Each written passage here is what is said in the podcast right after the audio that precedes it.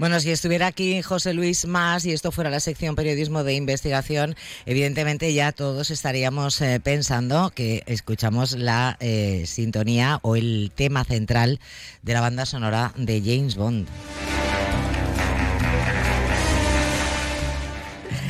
Pero en lo que estamos ahora es en nuestra sección El Acomodador, donde cada semana repasamos algunos de los estrenos de las salas comerciales y por supuesto nos adentramos también en el mágico mundo del cine clásico. Acomodador, bienvenido, buenas tardes. Me llamo Dor. Acomodador. Hola. Me encanta. ¿Y cómo toma, cómo toma usted el batido de frutas? Eh, ¿Agitado, Eh, no con- mezclado? Me- claro, efectivamente, buena pregunta. Bueno, Pues yo acomodador. siempre se me olvida agitar antes de servir, no sé. Pues eh, sabe usted que hay que agitar un poquito, ¿eh? porque si Hay no se va, se va toda la sustancia a la parte de abajo y lo primero que bebe uno es agua. Acomodador, que, ¿por, qué, ¿por qué nos ha pedido usted que hoy arranquemos la sección con eh, este tema de James Bond?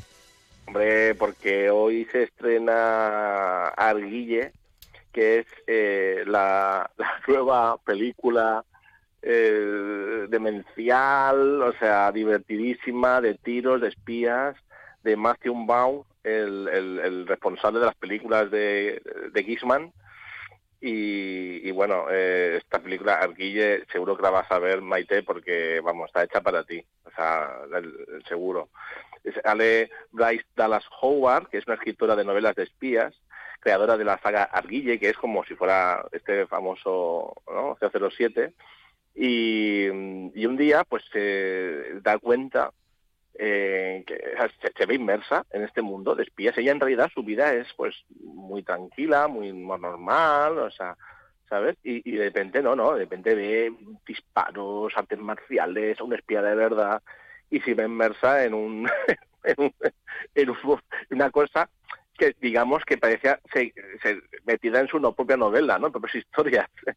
Eh, lo completa el reparto Henry Campbell, eh, la cantante Dua Lipa, Sam Rockwell, John Cena y digamos que, que- que es una película de espías, de acción y humor a tope. Perfecto, pues apuntamos eh, Argile o Argil, que imaginemos que Bueno, será sí, como se pronuncia que- en inglés, con Dua Lipa eh, en el rol protagonista. Muy bien, ¿qué más tenemos por ahí, acomodador? El bastardo. Eh, Max Mikkelsen, eh, gran actor, la verdad es que me encanta este hombre, eh, es un actorazo, hizo de Aníbal Lecter la serie, eh, salió también en El Rey Arturo y, y es, un, es un villano de James Bond, de la saga James Bond, villano, el villano de Casino Royale. Eh, protagoniza este gran actor que igual te hace una superproducción de Hollywood cuando hace una película independiente, eh, siempre con la misma calidad, eh, protagoniza esta, esta especie de western danés, drama histórico de 1755, esa ambientación, basada en un libro, a ver, no reíros de mí, porque mi inglés, eh, de por ahí, de, de Móstoles. Eh, de Captain and, and Bárbara, eh, ya está, de Captain and Bárbara es el libro, eh, de Ida Helsen, y es una película donde mm, tiene ese rollo de western porque él harto de la guerra mm, va a intentar hacer un asentamiento en los yermos eh, brezales de Jutlandia pero hay un terrateniente que no le va a poner las cosas muy fácil a nuestro protagonista. Eh, Hay un conflicto ahí, intereses, luchas en- entre ellos y, una batalla eh, por ganar, eh, pues eso, eh, eh, lo- lo- como el western, ¿no? Esta tierra es mía, aquí quiero hacer yo mis cositas. El- la, la película de western de John Wayne son las vacas, ¿no? Los, los, los- las ovejas, los, los cultivos, ¿no? las cercas, aquí es un poco más complejo. Bueno, Pero un, también muy recomendable y muy bonita. un western nórdico, podríamos decir. Efectivamente, pero, pero cuidado porque la gente piensa que van ahí con hachas y, y con corazas. No, no, no, nada que ver con... Nada que ver los vikingos, ambientado en el siglo Nada. XVIII. Muy bien. Eh, ¿Alguna más de estreno? Sí, la última también muy recomendable, película alemana de drama mm, ubicada en las, las aulas, con un gran mensaje social, La sala de los profesores, una mm, novata, una nueva profesora, entra pues a, a trabajar en un centro docente donde ocurren unos hurtos. La película eh, lo que te habla mucho es que los fake news, el racismo, los prejuicios y mucha ira y mucha mala uva que hay en el mundo viene de origen desde jovencitos. Desde, o sea, es muy importante que la educación, la educación, muy importante, dando el valor a la formación en cualquier país. ¿eh? para que eh, sean eh, hombres del mañana y, mujeres del mañana que, digamos, eh, evitar el riesgo de esa, esa, esa ira, de esos cabreos, de, esas, de esos delitos que se van cometiendo, pillarlos desde el, valor de la, de la, formación y de la educación. Muy recomendable esta película, La estada de los profesores. Bueno, pues tres propuestas muy distintas, un poco para todos los gustos, que se pueden disfrutar de estreno esta semana en los cines.